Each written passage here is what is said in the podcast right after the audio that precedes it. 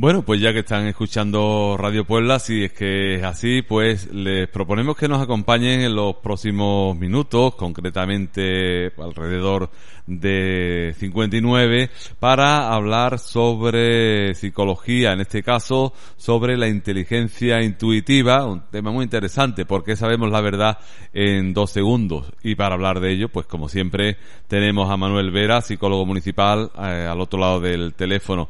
Manuel, ¿qué tal? Muy buenas tardes. Buenas tardes, Fernando. Bueno, un tema muy interesante el que nos planteas hoy, ¿no? Sí, es interesante eh, porque mm, voy a exponer los resultados de muchísimas investigaciones que se han hecho eh, en las que se pone de manifiesto cómo tenemos eh, al menos dos tipos de, de inteligencia. hoy nos vamos a centrar en la que se ha llamado intuitiva, porque es esa que mm, con poco tiempo, con dos segundos puede ser suficiente, eh, a un nivel inconsciente y no racional, es decir, que se produce un procesamiento no consciente de la información, eh, se puede saber a veces lo que es verdadero y lo que es falso, ¿no? No siempre, como veremos, porque habrá situaciones en las que este ordenador eh, de a bordo que todos llevamos y que utilizamos a menudo en el día a día puede fallar también, ¿no? sobre todo cuando compite con emociones o informaciones potentes que van en su contra. ¿no? Y hoy nos vamos a centrar en eso. yo creo que son eh, investigaciones pues que son todas muy, muy ilustrativas de este tipo de, de inteligencia, de las decisiones que tomamos a través de ella y podemos aprender también en, diversos campos eh, al respecto, ya sea en el tema de las relaciones de pareja, si hay una investigación que vamos a ver que está centrado en ella o un par de ellas, y en, otros, en otras cuestiones como el tema de, de la música clásica o, de, o del arte, ¿no? Bien, pues... pues venga, eh, nos metemos en, faena. Y que yo creo que lo primero sería decirnos qué, qué es eso, ¿no? Qué, qué es la inteligencia intuitiva es, es como he, dicho, esa, ese tipo de inteligencia que todos eh, llevamos incorporada, que funciona sin que seamos conscientes, sin que nos dé tiempo a pensar, a razonar, sino que es muy instintiva, muy inmediata y está ahí precisamente para tomar decisiones rápidas eh, con poca información disponible. ¿no? Eh, el ejemplo de si estamos cruzando una calle y de pronto viene una motocicleta a, toda velocidad que pueda estar dirigida hacia nosotros, eh, el tipo de respuesta que daríamos estaría mediada por este tipo de inteligencia, ¿eh? donde no nos da tiempo a pensar qué hago, qué no hago, sino que eh, nuestro ordenador de a bordo de una forma no consciente toma la decisión por nosotros de tirar a un lado o a otro para que la moto pues no nos cause daño. O si toca la sartén y, no, está caliente y no lo sabe, ¿no? Ese tipo de cosas son las que eh, se toma eh, la, la, inteligencia intuitiva, ¿no? Pero veremos también en otras muchas cosas eh, que hacemos y sin ser conscientes de ellas, pero que está mediando este tipo de inteligencia. Eh, frente a este tipo de inteligencia intuitiva existe otra estrategia alternativa que es la, estrategia consciente, ¿no? Según la cual pensamos en algo que hemos aprendido y elaboramos una respuesta normalmente meditada, em, racional o lógica, ¿no? Eh, y condicionada. y condicionada por toda nuestra historia también, ¿no? Aunque como veremos, eh, la inteligencia intuitiva también está muy condicionada por en un momento dado por prejuicios que hayamos podido eh, ir adquiriendo de forma inconsciente a lo largo de nuestra vida, ¿no? Eh, puede resultar más precisa a veces que la intuitiva, la, la, estrategia consciente, cuando mm, tomamos una decisión meditando pros y contras, viendo cuál es la mejor de las posibles y demás, ¿no? Pero tiene como contrapartida que es una estrategia eh, lenta, ¿eh? la estrategia consciente requiere tiempo, tiempo del que a veces no disponemos a la hora de responder, como es el, el caso que he puesto anteriormente de la moto que, se aproxima hacia nosotros cuando vamos a cruzar la calle. Eh, y también exige mucha información. Entonces, eh, eso hace que en ocasiones esta estrategia consciente no la podamos usar, tengamos que tirar de la, de la inteligencia intuitiva. Eh, ¿Qué ocurre? Que también se puede entrenar. Cuando la, la inteligencia intuitiva se entrena, en el campo que sea, hay distintos, como veremos en, la, en las investigaciones que vamos a ver a continuación, pues podemos mejorar el rendimiento en este tipo de respuestas. Eh, es un a la parte de la mente que se encarga de extraer esta clase de conclusiones rápidas se le ha llamado inconsciente adaptativo ¿eh? porque nos ayuda a adaptarnos a, a, la vida ¿no? al contexto en el que vivimos eh, el estudio de esta forma de tomar decisiones es uno de los campos más importantes de la psicología actual, porque sí que es verdad que eh, se ha dedicado mucho, mucha investigación al otro tipo de, decisiones, a las conscientes, mm. pero se ha visto que las decisiones inconscientes, inmediatas, mm, rápidas, mm, tienen también mucha importancia y mucho peso en, lo que hacemos, en cómo respondemos las personas en el día a día. De ahí que cada vez pues también se le haya dedicado más espacio eh, dentro de las investigaciones de la psicología.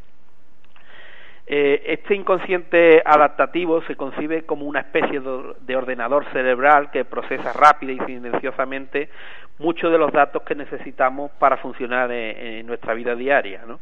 Y, y, bueno, pues veremos que son muchos los, los, escenarios en los que se pone de manifiesto. Pero una pregunta, eh, Manuel, porque claro, estamos hablando en los seres humanos, pero eh, e, e, este inconsciente está también en, los animales, ¿no? Tú, un, gato, eh, escucha un portazo y se quita de en medio rápidamente porque teme que se le puede venir la puerta encima o sabe Dios.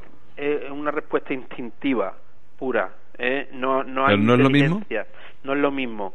Eh, veremos a lo largo de, de, los ejemplos de investigaciones y de los resultados que voy a poner cómo este tipo de, de, inteligencia intuitiva en los humanos está condicionada también por la historia de la persona, por sus valores, por su eh, por información que tenemos eh, de forma no consciente en nuestro en nuestro cerebro, ¿no? Mientras que la, eh, los animales lo que suelen hacer es responder instintivamente sin que haya sin que medie inteligencia sino que si escucha un portazo pues eh, hay una respuesta de, de, sobresalto no que también se da en las personas. Eh, en el ejemplo que he puesto de la moto que se aproxima a nosotros ahí sí hay una decisión. Para dónde tiro ¿eh? Mm. No es simplemente que he escuchado que la moto ha, ha, chocado contra contra un coche, por ejemplo, que estaba aparcado y, me he sobresaltado. Eso sí sería una respuesta eh, no de inteligencia intuitiva, sería más del estilo de respuesta instintiva pura mm, como la del gato. Pero cuando nuestro ordenador de a bordo tiene que decidir para dónde tiro para que la moto no me pille, ahí sí hay una respuesta de, de inteligencia intuitiva, ¿vale? Mm que, obviamente hay que tomarla y la toma nuestro cerebro por nosotros en 0,2 o si no nos pilla, nos pilla la moto. eh, mm, sí que solemos desconfiar de este tipo de cognición rápida pues vivimos en un mundo que da por sentado que la calidad de una decisión está directamente relacionada con el tiempo y el esfuerzo dedicado a adoptarla. Y de ahí que solo confiemos en las decisiones conscientes, pero a veces, eh, a veces la prisa eh, se ha visto que sí es buena consejera y los juicios instantáneos y las primeras impresiones constituyen medios mucho mejores de comprender el mundo en un abrir y cerrar de ojos, sobre todo en determinados momentos en que, como he dicho, es esta la única forma de reaccionar que tenemos. y, y, muy desconocida para, para nosotros, ¿no? Porque muchas veces tú te planteas que eres una persona miedosa y que si te encuentras una situación sanitaria, por ejemplo, a la que tienes que atender, tú dices, pues yo, yo me bloquearía, yo no sabría qué hacer. Sin embargo, a lo mejor te ves en el momento y sin saber cómo reaccionas y hacer las cosas que, que son correctas en ese momento. Eh, pues ahí ese sería un ejemplo de cómo el ordenador a bordo que llevamos eh, reacciona, responde eh, por nosotros, también eh, muchas veces en función de, de, todo el bagaje de experiencia y de conocimiento que hemos ido adquiriendo sin que seamos conscientes en ese momento de que lo tenemos. ¿eh? Veremos en una de las investigaciones que, que voy a exponer precisamente la toma de decisiones en un hospital de Estados Unidos a través de un sistema que mejoraba notablemente el, el, tipo de diagnóstico que daban sobre problemas cardíacos, de si existía riesgo de infarto o no, eh, por parte de los facultativos de, de ese hospital eh, a partir de la entrada de un nuevo director en, en, el hospital y lo que hacía era dejar mmm, más libre a este sistema para que tomara las mejores decisiones. Mm. Y, y, y, veremos cómo eh, muchas veces lo que mm, hay que hacer es quitar información redundante o que eh, la persona no tenga que mm, destinar demasiado tiempo y determinada, de, demasiada atención consciente a determinados aspectos que ya estén decididos por un árbol de decisión previamente eh, previsto y ahí sí que ya pueda el facultativo tomar una decisión más ajustada a cuáles son las necesidades médicas concretas del paciente. Mm. Eh, en ocasiones las decisiones adoptadas a toda prisa, eh, como hemos visto, pueden ser tan buenas eh, como las más prudentes y deliberadas. ¿no? Si bien también hay momentos en que el instinto nos traiciona y fallamos tomando este tipo de decisiones rápidas, pues nuestras reacciones instintivas han de competir muchas veces con toda clase de intereses, emociones y sentimientos. Y eso también se pone de manifiesto en las investigaciones que, que vamos a exponer. Uh -huh. Empezamos con, con, la primera. Eh, eh, se trata de un caso de una, de una estatua adquirió el Museo Getty en California allá por el año 1983. ¿eh? Eh, en, en, aquel año, en aquel momento, eh, este museo tuvo la oportunidad de adquirir una estatua antigua de estilo griego. Había una estatua muy similar en el Museo Arqueológico, Arqueológico de Atenas. ¿Dónde y cuándo se había encontrado la figura? Pues nadie lo sabía con exactitud. Pero el vendedor de la misma proporcionó al departamento jurídico del Museo Getty un montón de documentos relacionados con su historia más reciente, es decir, en manos de quién había estado a lo largo de, de los dos mil años que se suponía que tenía la, la estatua. Uh -huh. Eh, además de esto, un experto geólogo de la Universidad de California pasó dos días examinando la superficie de la escultura con un microscopio de muy alta resolución, de lo que se concluyó que la estatua era de mármol dolomítico procedente de la antigua Grecia y que la superficie estaba cubierta de una fina capa de calcita, lo que la hacía parecer como muy antigua. No se trataba, por tanto, según estos análisis científicos, de una falsificación contemporánea, cosa que ocurre en algunos casos, ¿no? Eh, y, y, bueno, en principio creían eso, ahora veremos. Bueno, los, los responsables del Museo Getty quedaron satisfechos con estas pruebas y mmm, tras 14 meses del comienzo de dicha investigación, pues decidió comprar la estatua en cuestión. Algo eh, que llegó a ocupar una primera página en el prestigioso periódico The New York Times. O sea, estábamos hablando de todo un acontecimiento en el mundo del arte eh, en Estados Unidos, ¿no? Pero había un problema, y es que la estatua tenía algo raro. El primero en señalarlo fue un historiador de arte itali italiano llamado Federico Seri, que formaba parte del Consejo de Administración del museo. Este hombre, nada más ver la figura, eh, se quedó mirando las uñas de la escultura. Ya le pareció ah, que había algo raro, ¿no? Que como, como si no, este hombre no podía expresarlo con palabras porque este de esta forma se manifiesta eh, este tipo de inteligencia intuitiva. Mm. Eh, no sé qué es, pero algo hay que no me cuadra, raro, como sí. si hubiera algo raro, algún defecto. Eh, la siguiente fue una de las expertas en escultura griega más destacadas del mundo, llamada Evelyn Harrison, que visitó el Museo Getty justo antes de que se cerrase el trato con el vendedor de la pieza. Eh, cuando uno de los conservadores del museo la acompañó a ver la figura, en aquel momento le dijo, todavía no es nuestra, pero lo será en un par de semanas. A lo que la experta respondió de inmediato, pues lo lamento. ¿Qué había visto esta experta que no le había gustado de la estatua? Ella no sabía lo que era, pero en el justo momento en el que el conservador del museo retiró el lienzo que cubría la estatua, tuvo un presentimiento, una sensación instintiva de que algo no encajaba. ¿eh? De nuevo, esta, esta persona, esta experta, no sabía decir qué, pero algo le chirriaba. Mm. Meses más tarde, el responsable del Museo Getty llegó, llevó a ver la escultura al exdirector del Museo Metropolitano de Arte de Nueva York, Thomas Hobby. ¿Pero ya lo había comprado todavía no? Eh, mm, ahora veremos ah, que, que, estamos ahí, estamos en que lo compro que no, lo compro.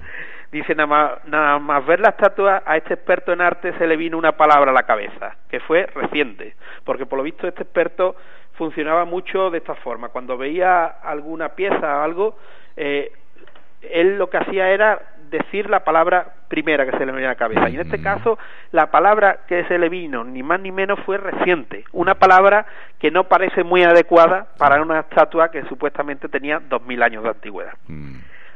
Ovin, que es como se llamaba este hombre, se dirigió hacia el responsable del Museo Getty y le preguntó, ¿ya ha pagado usted por esto?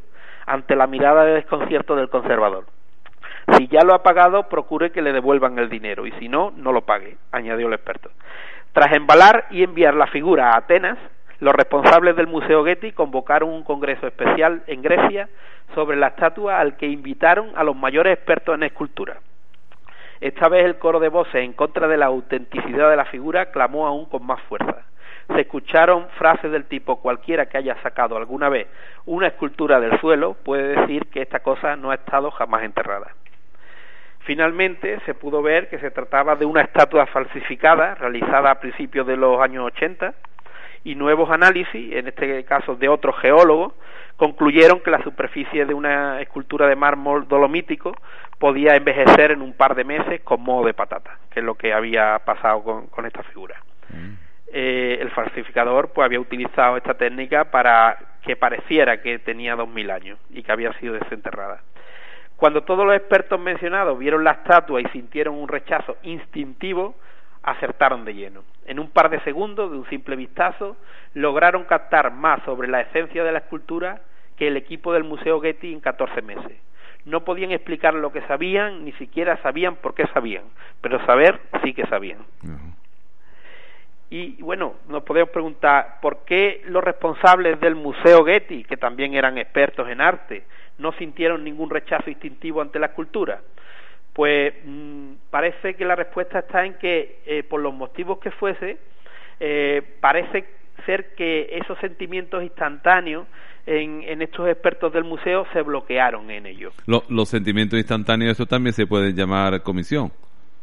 No, no, no, estamos hablando de comisión ah. económica. Eh, ah. ellos estaban, ellos creían que, que la figura era auténtica. por eso la compraron. Estábamos hablando de, de, una pieza que costó muchos millones de dólares al museo y al final fue un fiasco, ¿no? Entonces que la habían comprado al final.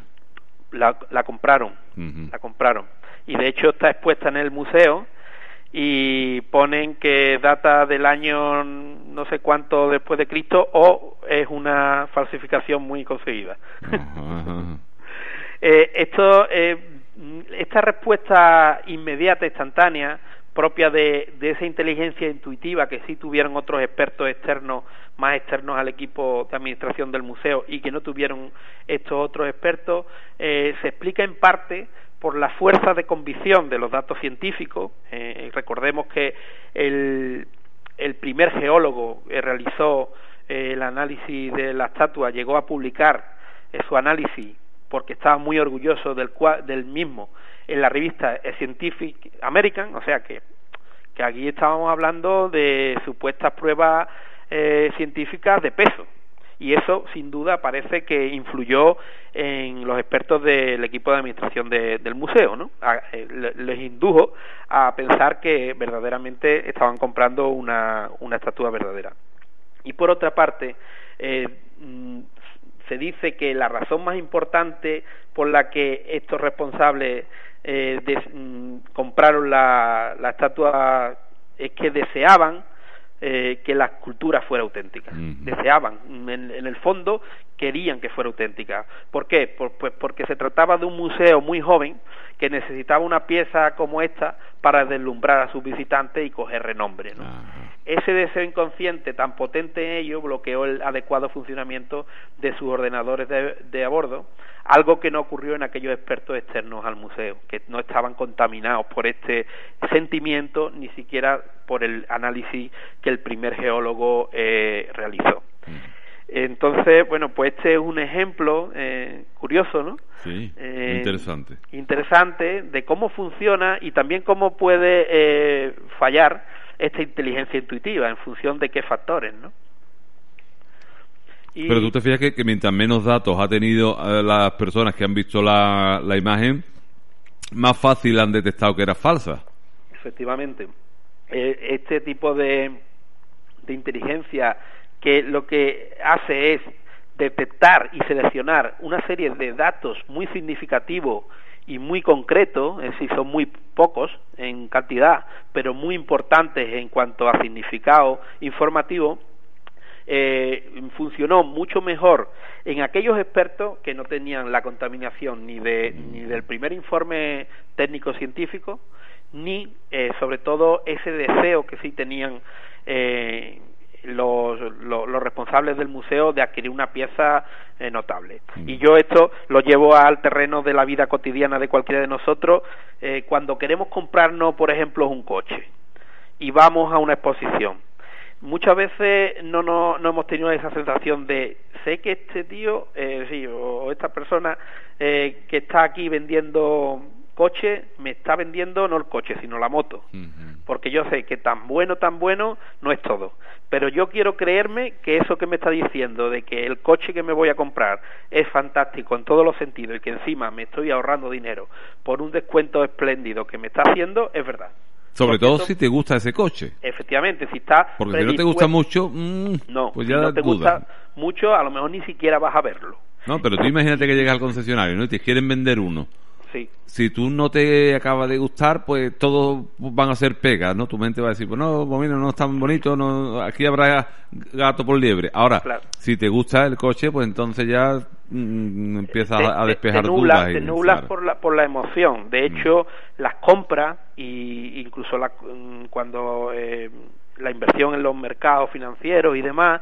y las compras en general, está demostrado que están muy mediadas por las cuestiones emocionales y de ahí que muchas veces por los tropiezos tan grandes que se cometen en este tipo de historias, sobre todo en temas de inversiones, ¿no? Si te dejas llevar por la emoción del momento, por el miedo a que ha bajado mucho la bolsa o todo lo contrario, que como eh, va subiendo mucho, va a seguir subiendo, por poner un ejemplo, pues mm, muchas veces eh, la emoción que acompaña, bien de miedo o bien de euforia, es nuestra enemiga, ¿no? Y eso pues puede valernos también cuando adquirimos cualquier mm, cualquier objeto.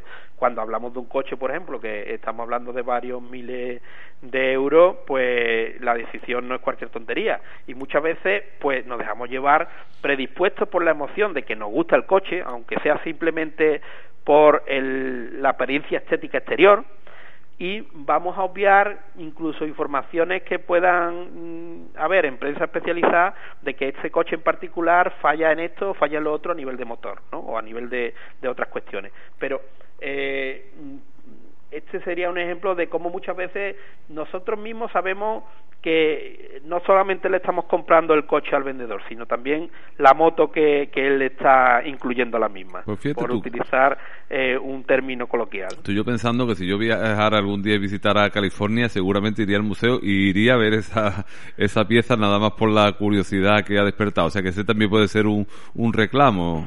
Sí, bueno, eh, esto, esto pasa, puede pasar igual que con, con el S-Homo, ¿no? El S-Homo del, del pueblo este de Córdoba, que al final pues hubo muchas personas que visitaron ese ese pueblo. A ver qué, cómo era aquello. Por el tema del ese homo, cuando en principio, bueno, a la, la, mujer que lo hizo, pues no podía la pobre salir a la calle y, mm. al final se convirtió indirectamente por, por la expectación que generó en los medios, eh, todo un reclamo turístico para un pueblo que, bueno, si de otra manera hubiesen visitado poca gente, ¿no?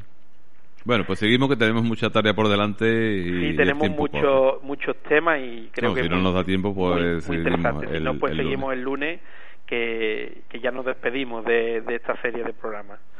Eh, bien, mm, John Gottman eh, es un psicólogo y matemático de la Universidad de Washington que ha realizado miles de estudios sobre las relaciones de pareja, a partir de los cuales ha sido capaz de conocer la probabilidad de que dichas parejas se divorcien en los próximos 15 años con un 90% de acierto, con tan solo analizar 15 minutos de interacción entre los cónyuges debatiendo sobre un tema particular y grabadas en vídeo. Es decir, eh, lo que hacía era analizar mm, gesto por gesto, eh, además le ponía unos electrodos a los miembros de la pareja para ver cómo sus constantes vitales de temperatura, frecuencia cardíaca, etcétera, subía o bajaba, ¿no? Y de todo ese análisis, pues eh, extraía una información tan valiosa que le permitía predecir con un 90% de acierto si una pareja se iba a divorciar en los próximos 15 años, eh, analizando 15 minutos. Y si lo que analizaba era un periodo de 60 minutos, la predicción de divorcio se elevaba eh, o elevaba su acierto a un 95%.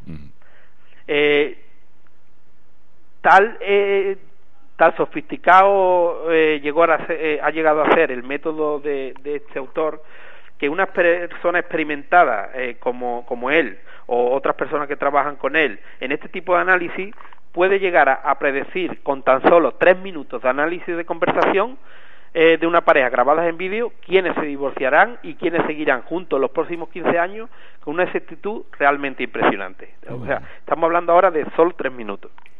O sea que aquí le digo lo recomendable es que no lo tengan muy claro ponerse delante de sin que lo sepa la pareja, charlar un ratito y después preguntarle qué yo qué hago, ¿me caso o no me caso? Sí, sí, eh, tienen que tratar un tema que sea en un momento dado importante para ellos, aunque sea el tema de si van a adquirir un perro o no, o si el perro que tienen, qué van a hacer con él, ese tipo de mm. cosas que en un momento dado pues puede ser importante porque un miembro de la, pareja quiere como sea mm, tener ese perro pero a lo mejor el otro pues ha dicho que sí por por el otro y no por sí mismo. Entonces, mm, es un ejemplo de eh, interacciones que producen datos significativos, ¿no? que son las que, eh, los que se van a seleccionar a través de análisis de este tipo y que ponen de manifiesto mm, el tipo de inteligencia intuitiva que, que, aparece. ¿no? Mm.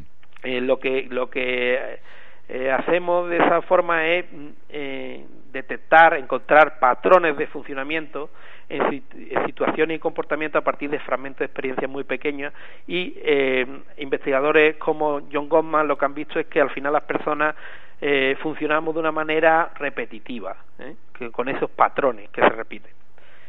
Cuando nuestro inconsciente, está realizando esa selección de datos significativos, estamos llevando a cabo una versión automatizada, eh, acelerada e inconsciente de lo que hace John Gottman con el análisis pormenorizado de sus cintas de vídeo y de las ecuaciones matemáticas que, que crea en las interacciones de pareja para decidir si o, prever, presagiar si, si esa relación de pareja va a ir bien o no va a ir bien en los próximos 15 años.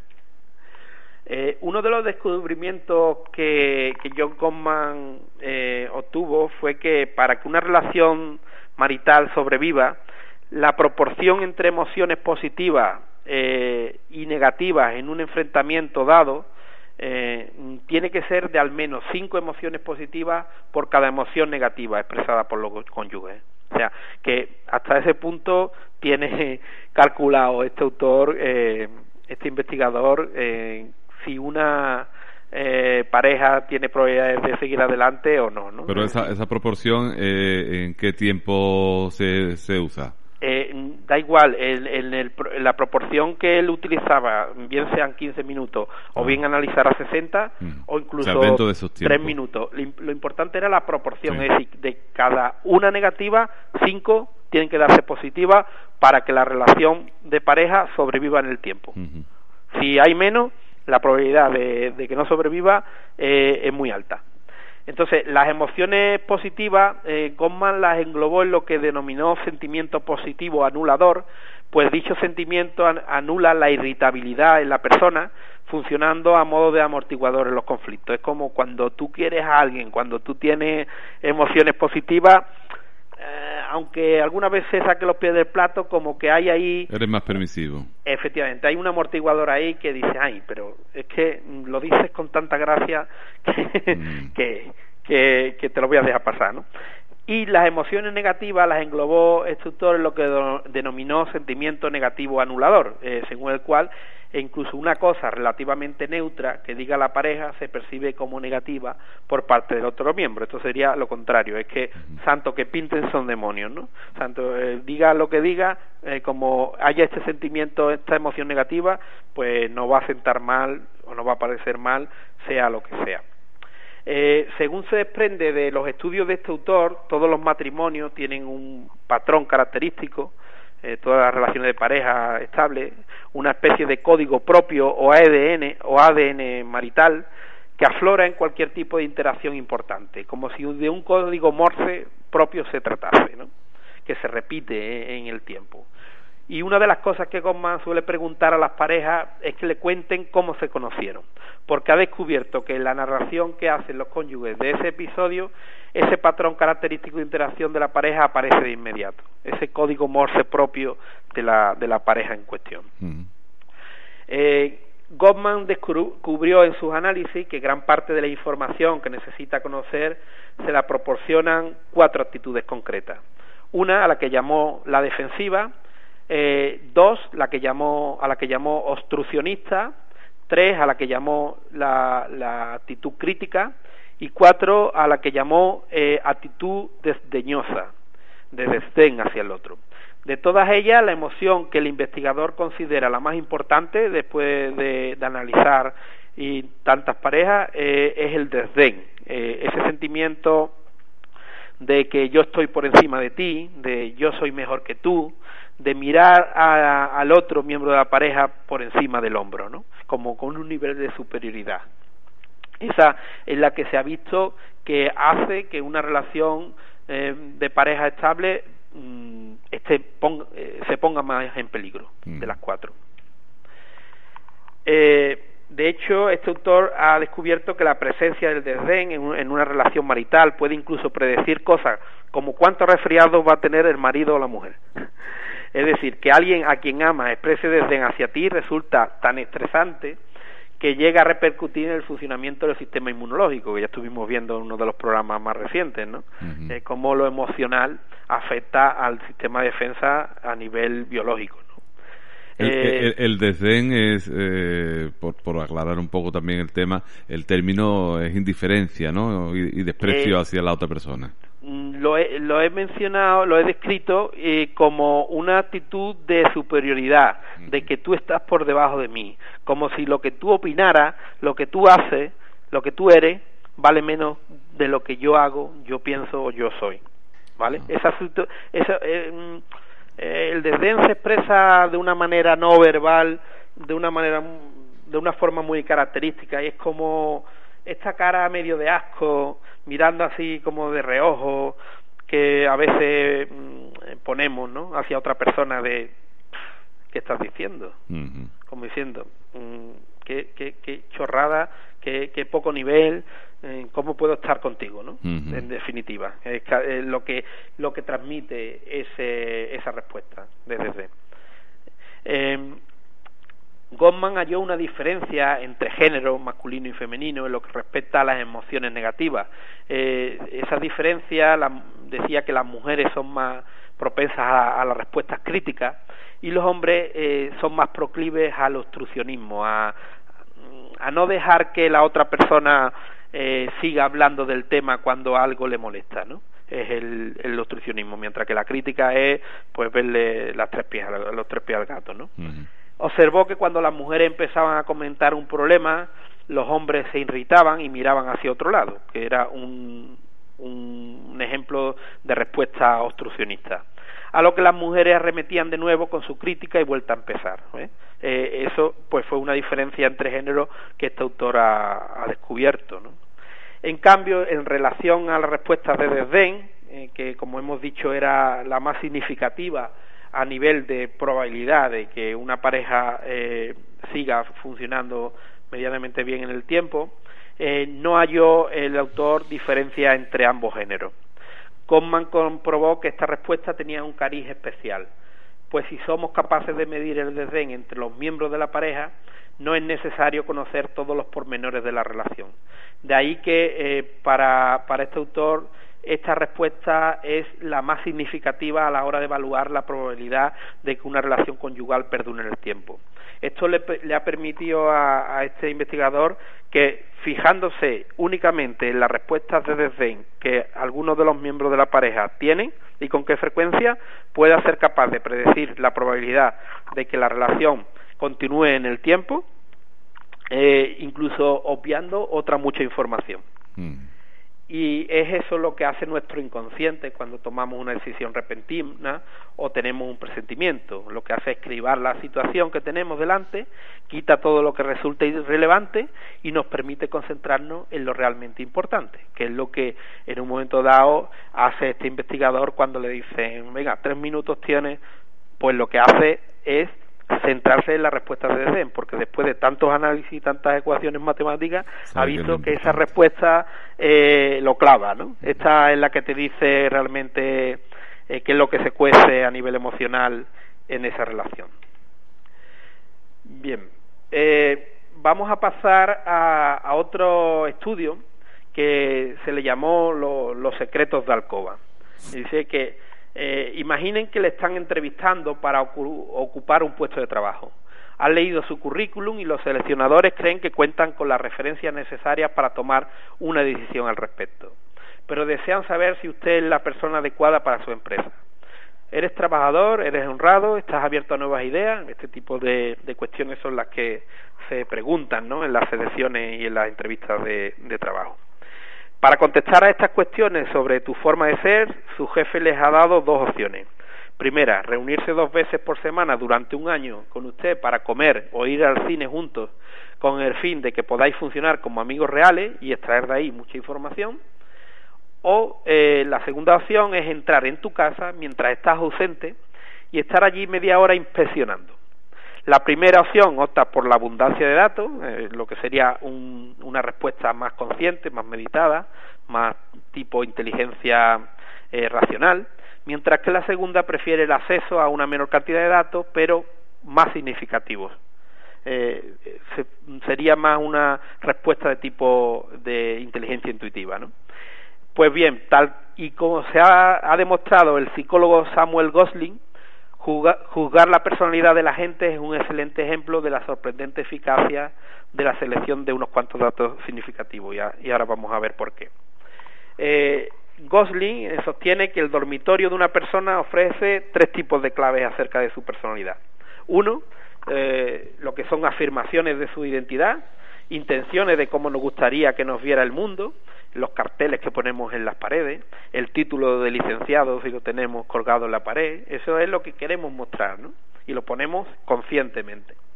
Dos, los residuos conductuales, que son las pistas que dejamos involuntariamente en lo que hacemos, en, este caso en el cuarto. Eh, la ropa sucia en el suelo, si es que la dejamos, la colección de CD eh, perfectamente ordenada alfabéticamente, si es que lo hacemos así, etcétera, ¿no? Esos son como muestras de qué es lo que hacemos y cómo nos comportamos dentro de, este espacio. Y tres, eh, lo que el autor llamó los reguladores de los pensamientos y los sentimientos, que son los cambios que hacemos a nuestros espacios más personales para influir en cómo nos sentimos cuando los habitamos. Por ejemplo, eh, si nos gusta poner una vela perfumada en un rincón de la habitación, o poner unos cuantos cojines colocados con mucho gusto sobre la cama, o todo lo contrario. O a lo mejor lo que nos gusta, pues, es que, el aspecto sea más informal, ¿no? Pero que son cosas que también nosotros ponemos de acuerdo a nuestro a nuestros gustos, ¿no? Bien, pues este psicólogo comprobó que mirar el espacio privado de una persona nos puede revelar tanto más de la forma de ser de esa persona que pasar muchas horas con ella fuera de su casa. Ello es debido a que lo que las personas dicen de sí mismas suele resultar información muy confusa. ¿Eh? solemos vendernos muy bien, mm. pero muchas veces de esa información, pues como el que vende el coche, todo no es verdad. Y sobre todo si eres argentino, ¿no? Eh, este, pues sí. No, sé si has escuchado decir tú, eh, compra un argentino por lo que vale y véndelo por lo que dice que vale. Saben venderse muy bien, ¿no? Eh, eh, también hay un chiste que esté un poquito más, más duro con los argentinos, eh, nos perdone lo que nos esté escuchando y lo tomen como humor, y dice, eh, yo una vez un argentino se subió en, lo alto de su ego y se precipitó al vacío y se suicidó. ¿no? Mm. pues también esa tendencia muchas veces no a, de los argentinos eh, a, a, a, fardar, ¿no? Pero bueno, eh, no entremos en estereotipos porque como ya vimos en el programa de hace una semana, de todo hay en todos sitios, ¿no? Eh, no hay que ser injusto porque conozco también personas de Argentina que no son así. Eh, bien. Eh, pues lo que nos ahorramos cuando evaluamos a una persona en función de lo que vemos eh, donde vive, en lugar de hablar con ella durante horas, son todos esos datos confusos que muchas veces la persona nos transmite en su, en su relación durante ese tiempo. Son datos confusos, complejos y muchos de ellos irrelevantes eh, mm, que bien pueden servir para desvirtuar nuestra opinión que nos formemos sobre esa persona a la que estamos evaluando. Es decir, que hay personas pues, que tienen esa habilidad de saber venderse bien, igual que lo contrario. Hay otras personas que no saben venderse bien. De ahí que eh, en un momento dado, pues unas tengan mucho éxito en la entrevista de trabajo, que yo siempre digo que eh, asistir eh, a una entrevista de trabajo es un acto de seducción en toda regla y, y hay gente pues que se le va bien y a otras que no, ¿no? Y no quiere decir siempre que aquel que mejor se vende es el que mejor trabaje, ni el que más conocimientos tenga sobre el puesto, ni las tareas a desarrollar, ni nada. De ahí que mm, se, se haya visto en investigaciones como esta que observar el espacio íntimo de una persona puede aportar muchos datos en poco tiempo que nos pueden dar mucha más información significativa y no confusa de esa persona. O sea que sería un buen método de evaluación eh, y de selección de personal. Lo que pasa es que, claro, eh, es difícil de llevar a la práctica si no es en un experimento como, como hizo este autor. ¿no? ¿Y si esta persona vive sola? Porque si no, también haya influencias claro. Eh, aparte puede haber eh, que estén alterados los datos por una persona de la casa que se dedique a ordenar el desorden de del candidato en cuestión, ¿no? O a desordenar, si tenemos casos de niños. Que también puede ocurrir lo contrario, sí, sí que lo sé. Está enterado ya. ya me he enterado, ya me he enterado. bien. bien. pues eh, pasamos a otro, a otro estudio que es el que está centrado en el tema de, de, la, de los médicos, ¿eh? que mencioné al principio.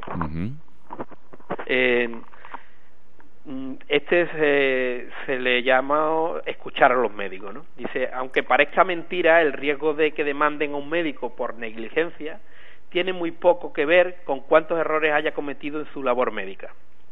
Al analizar este tipo de pleitos se comprueba que hay médicos muy capacitados a quienes interponen muchas demandas y hablamos sobre todo de, del el contexto anglosajón norteamericano donde eh, se ponen muchas más demandas que en España, aunque también la tendencia ha ido al alza en los últimos años en nuestro país. Y y médicos que cometen muchos errores sin haber estado jamás ante un tribunal. O sea, lo que se ha visto en este tipo de estudios, y no es este estudio el que refería al principio, sino otro, eh, porque el, que referí lo vamos a ver después, que es el tipo de decisiones acertadas o no que toman los médicos eh, ante pacientes con problemas coronarios, mm, aquí lo que se lo que se ha analizado y se ha visto es que aquellos médicos que son capaces de escuchar y conectar emocionalmente con los pacientes, aunque tengan menos conocimientos médicos y cometan muchos más errores propiamente técnicos, van a ser mucho menos demandados, algunos de ellos nunca, frente a otros médicos que puedan ser muy expertos en su tema, puedan ser técnicamente muy buenos y cometer muy pocos errores, pero van a ser muy demandados por, por los pacientes precisamente porque no escuchan a, a, los mismos. Por falta de conexión, digamos, ¿no? Por falta de conexión, efectivamente. Eh, de estos datos, pues de hecho se desprende una cosa muy clara. los pacientes no denuncian a sus médicos por los daños que, por los daños que le hayan causado una atención, una atención médica deficiente. Eh, vemos de esta, de esta forma que aparte de los daños médicos causados hay algo más. Y ese algo más es la forma en que los pacientes fueron tratados por sus médicos durante las intervenciones. Eh, lo que se observa en los casos de denuncias por negligencia médica es que los pacientes se quejan de que se les despachó enseguida, que no se les escuchó o que recibieron una atención personal deficiente por parte de sus médicos. Eh, Alice Burkin, una destacada abogada experta en casos de negligencia médica en Estados Unidos, dice que la gente no demanda a los médicos que le caen bien. O sea que, y eso, ella tenía bastante experiencia en el tema y sabía de lo que hablaba, ¿no? Dice, cuando a un paciente le informan de que tiene algo malo, el médico debe dedicar un tiempo a explicarle lo que pasa y a responder a las preguntas que le formulen, o lo que es lo mismo, el paciente ha de sentirse tratado como un ser humano. Los médicos no lo hacen, los médicos que no lo hacen son los que van a los tribunales. Eh, y de este estudio se desprende que no es necesario saber cómo, una, cómo opera un cirujano para predecir las posibilidades que tiene de que le lleven a juicio. Lo que se, se necesita saber es qué relación mantiene el médico con sus pacientes. Y en el estudio referido se pudo comprobar también que el tiempo que dedicaban a cada... Eh, espérate, que parece que se ha cortado la... A ver, Manuel. 18 minutos frente a 15 minutos. Manuel. Sí. Espérate Que, que, ha habido un pequeño corte, no se te ha oído. Tú has dicho ah. que en el estudio referido se pudo comprobar y ahí se ha quedado la cosa. Ha, habido un problema de escucha, ¿no? Eh, dije que en, el estudio eh, se pudo comprobar que el tiempo que dedicaban a cada paciente los cirujanos a quienes nunca habían puesto un pleito superaba en tres minutos el que le dedicaban los otros médicos. Sí, los médicos que no nunca fueron denunciados dedicaban una media de 18,3 minutos a, a, escuchar a los pacientes frente a 15 minutos que dedicaban los cirujanos que sí eran demandados. Pues eso aquí en los centros de salud aquí de los pueblos con la ratio que tiene cada médico estarían siendo demandados casi todos los eh, días estamos hablando del contexto estadounidense y estamos hablando de médicos cirujanos. ¿eh? Que, o sea, sí, que se centra en médicos cirujanos. En centro cirujano, está hablando de, de, de, pacientes, de médicos cirujanos en concreto, ¿vale? Y, y esos tres minutos, eh, coma tres minutos de más que eh, dedican unos cirujanos a escuchar a los pacientes. Estamos hablando de unos médicos muy especializados, ¿eh? que aquí en España no suelen ser demandados, a no ser que haya un bueno una negligencia, una negligencia verdaderamente importante, ¿no? Eh, pero allí en el contexto estadounidense, como he dicho, sí que se tiene en cuenta mucho más estas cuestiones de la relación que el paciente tiene con el cirujano y el cirujano con el paciente. Y muchas veces cirujanos que cometen más errores nunca son denunciados eh, y cirujanos que no cometen errores en, en, la sala de operaciones son muy denunciados. Por esa forma de relacionarse efectivamente por favorío te demando. Aunque aquí está el tema. Qué bien has operado, pero qué malaje eres, pues te voy a poner una demanda. Por malaje te, te demando, pero no te voy a demandar por malaje, te voy a demandar porque no eres buen cirujano. Eh. O sea, eh, ahí eh, es una de las muestras de que la inteligencia intuitiva o inconsciente no siempre acierta. Porque si realmente fuéramos racionales en ese tipo de, de acciones, de demandas judiciales, eh, diríamos, no, vamos a ver, aquí que es lo importante, el cirujano como me ha, operado. ¿Me ha operado bien? Pues entonces no hay demanda. Que después es más favorito, bueno, yo no, no, no me voy a casar con él, ¿no? Pero, sin embargo, ¿cómo funciona el tema de la inteligencia intuitiva y, y los temas emocionales? Eh, se ve en contextos como el estadounidense como el tipo de relación, los saboríos o lo simpático que, que sea el médico esos tres minutos de más que dedican uno frente a otro son los que hacen que te demande o no te demande, aunque en el objeto de la demanda ponga que es que no me has operado bien, cuando lo que te estoy denunciando inconscientemente es por otra cosa muy distinta, ¿no? Eh, en fin, entre los médicos no demandados había una mayor probabilidad de que hicieran comentarios orientadores, eh, a los pacientes del tipo primero lo examinaré y después hablaremos del asunto o dejaré algún tiempo para las preguntas que desee plantearme, lo cual ayuda a los pacientes a hacerse una idea de, qué se pretende lograr con la visita médica y de cuándo pueden hacer preguntas. Yo en este sentido recuerdo y en el contexto nuestro de, de Andalucía, cuando estaba estudiando la carrera, que desde el Departamento de Psicología Social de la Universidad de Sevilla habían elaborado una guía para los médicos de atención primaria eh, de cómo atender a los pacientes, porque se estaba viendo que, que estaban elevándose las demandas. Hablo del año 2000, en torno al año 2000. eh, muchas demandas estaban yendo a los médicos, bueno, de atención primaria y de hospitales, ¿no? Eh, y eran por el trato. Se había visto que no eran por cuestiones técnicas propiamente dichas de la medicina, sino por el trato que recibían los pacientes, eran los que hacían que demandasen o no demandasen a los médicos. Y de ahí que esa guía, elaborada desde el Departamento de Psicología Social, fuera dirigido a cómo los médicos podían poner en práctica habilidades sociales eh, positivas a la hora de relacionarse con los pacientes y no ser demandados. Eh, bueno, también se, se, vio que era mayor la probabilidad entre los médicos no demandados de que escucharan atentamente y hicieran comentarios como continúe, cuéntemelo con más detalle, y además la probabilidad de que se rieran y bromearan con el paciente durante la consulta también era mayor en estos médicos. Se pudo observar además que había diferencia en la cantidad o la calidad de la información que uno y otros médicos ofrecían a sus pacientes. Eh, no aportaron más detalles acerca de la medicación o de la enfermedad, es decir, la, diferencia radicaba exclusivamente en cómo hablaban con ellos, no en cuestiones técnicas y se pudo observar que si la voz del médico sonaba dominante, este solía pertenecer al grupo de los demandados. Mm. Y si la voz no era tan dominante y reflejaba más preocupación por el paciente, solía estar en el grupo de los no demandados. Mm. O sea, que todas estas variables influyen en este tipo de decisiones inconscientes que muchas veces las personas tomamos y que después podemos argumentar conscientemente con muchas historias, pero lo que hay muchas veces debajo de ellas son estas cuestiones tan sutiles. ¿eh? Eh, mm, pasamos a, a, un a un siguiente estudio, eh, en los ocho minutos que nos quedan, eh, yo tengo muchos más. No sé si te parece que sigamos el próximo día. Sí, claro, claro. Interesante o no. Yo creo que, es muy interesante. es muy interesante. Eh, eh, bueno, los resultados de ciertos experimentos nos sugieren eh, que lo que consideramos el libre albedrío, eh, la, la, libre decisión de las personas a la hora de tomar un, una, una opción u otra, eh, en buena medida es una ilusión, no es, no es tal así.